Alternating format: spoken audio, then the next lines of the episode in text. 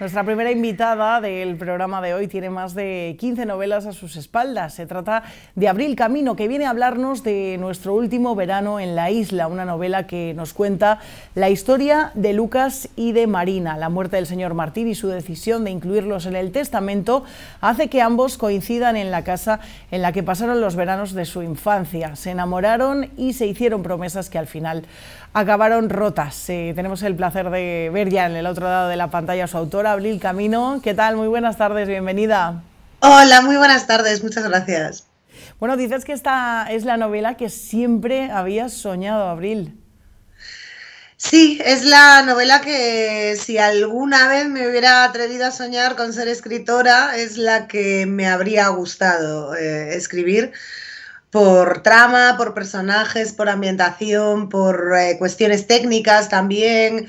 He intentado experimentar con diferentes narradores y estructuras y bueno, creo que si me dieran a elegir entre mis novelas eh, sería la, la favorita. ¿Cómo te sientes ahora que ya lleva unas semanitas a la venta? Bueno, un poco montaña rusa, emocional, muy emocionada. Eh, las eh, primeras opiniones están siendo brutales. Estoy todo el día contestando mensajes. También un poco estresada porque tocan eventos de promoción y todo eso que siempre toca, ¿no?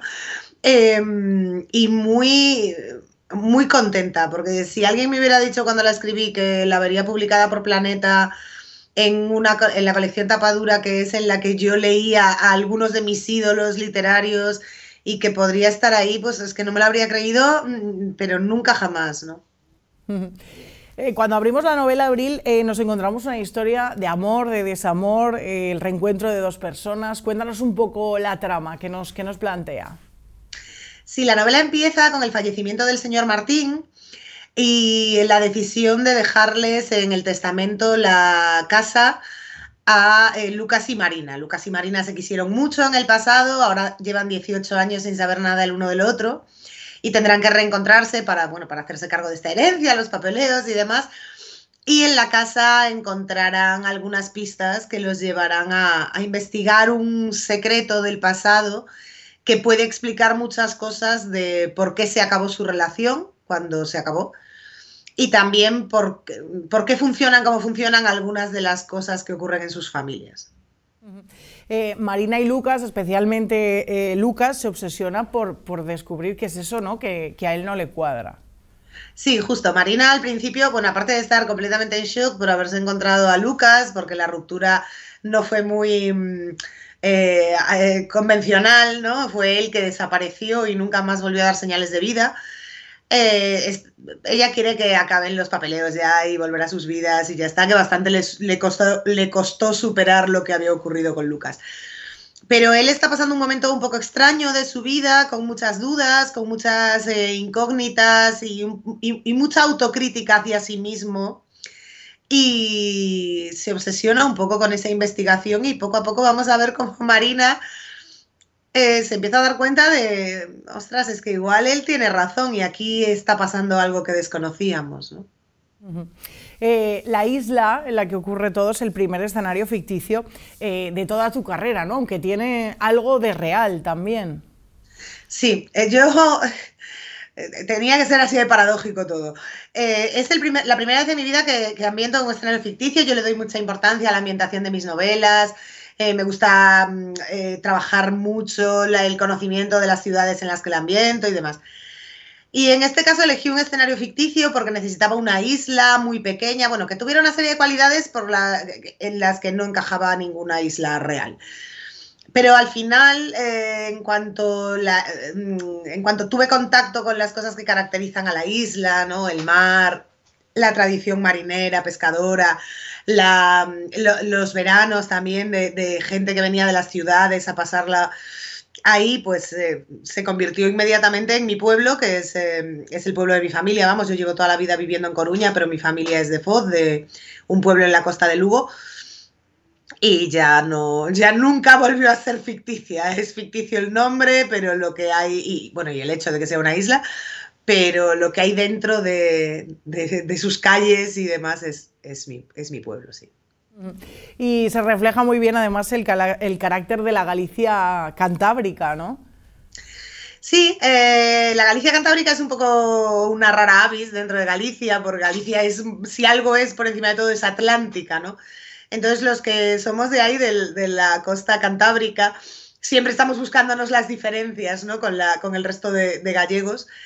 Y, a mí me apetecía mucho reflejar una serie de cuestiones eh, especialmente relacionadas con el mar, la vida, que, esto sí que es igual en, probablemente en cualquier mar de Galicia y de España, ¿no?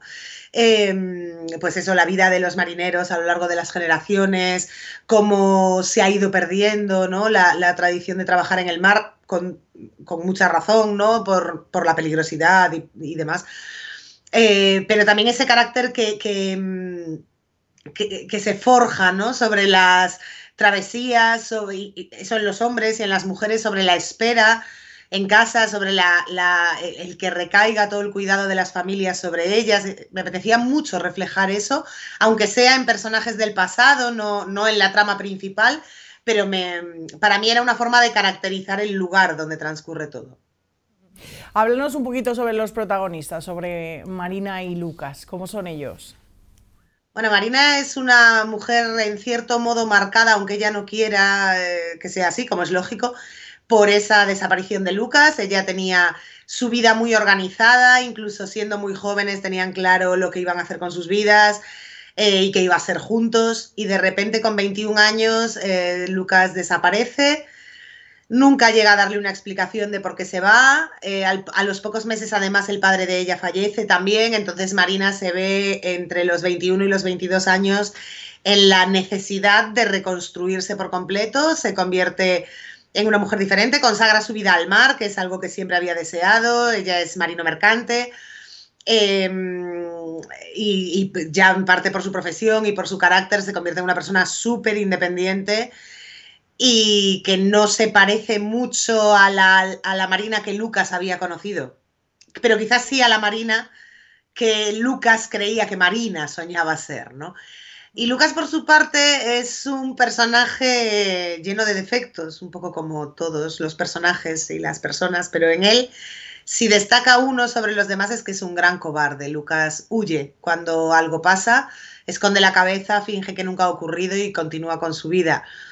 Y en esta novela, o sea, en el momento en que empieza la trama de la novela, tendrá que enfrentarse a que eso nunca es bueno y no siempre es posible. Entonces le tocará afrontar cosas eh, que van a hacer que su vida se tambalee y las iremos eh, descubriendo poco a poco conforme vamos avanzando en el libro. La historia además transcurre en, dos tiempos, ¿no? Por un lado el presente, en, bueno, en el año 2015 y en el último verano de la dictadura, ¿no? En el que destaca la madre de Marina, Angie, y también Damián y, Víctor. Sí, Angie es la madre de Marina, Víctor es el padre de Lucas y Damián es el sobrino del señor Martín. Todos compartían un poco ese espacio en los veranos de la casa y eh, viven una historia de amistad preciosa los tres, eh, una, eh, una época que a mí me resulta apasionante históricamente, el último verano de la dictadura, un momento en el que más o menos ya todo el mundo sabe que Franco está más muerto que vivo, pero está vivo. Y tampoco hay ninguna garantía de que va a pasar en el momento que muera. tanto Víctor como Angie como Damián quieren libertad por encima de todo, pero no, no tienen ninguna certeza de que la libertad vaya a llegar y tampoco eh, tienen muy claro eh, cómo puede ser la vida sin Franco, ¿no? Porque no la conocen, ¿no? Es algo que nunca han vivido, ¿no? Entonces cada uno lo va llevando de una manera diferente, tienen muchísimas cosas en común, pero también tienen, digamos que en común tienen lo interno, las emociones, lo que sienten los unos por los otros, pero tienen, pero los separan mucho las realidades socioeconómicas de sus vidas. Damián es un pescador, Marina es una hija de la clase media urbana y Víctor es un chico de la clase alta de Madrid, ¿no? Entonces, bueno, a, partir de ahí se van a construir una serie de relaciones muy humanas, muy, muy marcadas por las grandes y, pequeñas pasiones del ser humano, ¿no? La, amistad, el amor, los secretos, las mentiras, las traiciones, la, lealtad, la deslealtad, bueno, todo, todo eso va, va, a estar presente y todo eso va a influir en, en los años siguientes. Todo eso lo vamos a descubrir en nuestro último verano en la isla. Abril, ¿qué te dicen los lectores que ya se han puesto manos eh, a la obra? Porque sí que te gusta mucho recibir eh, inputs de ellos. Bueno, está siendo alucinante. Yo eh, llevo muchos años en esto, es mi decimonovena novela. Siempre he tenido un cariño estupendo del público y mucha cercanía, pero evidentemente en todas mis novelas ha habido malas críticas. Por más que la, gran mayoría fueran buenas, pues siempre hay eh, opiniones de algo que no les ha gustado o que la novela en global no les ha gustado. Pero en esta, de momento, es que ni siquiera eso ha llegado. Ha sido un aluvión de cariño. Estoy todo el día contestando mensajes, literalmente. Em, reseñas, eh, en las presentaciones ha venido gente que no me, a la que no conocía, porque bueno, cuando llevas 19 novelas, muchas veces en las firmas, en las presentaciones, ya conoces algunas caras, sobre todo las que he hecho, que de momento han sido solo en Galicia, ya te suenan las caras y esta vez no, ha venido muchísima gente que nunca me había leído y, ha sido impresionante la respuesta del público, la verdad. Enhorabuena, Abril. Eh, muchísimas gracias por compartir este ratito con nosotros para hablar de este fantástico libro. Ha sido un placer. Nada, gracias a vosotros. Un abrazo.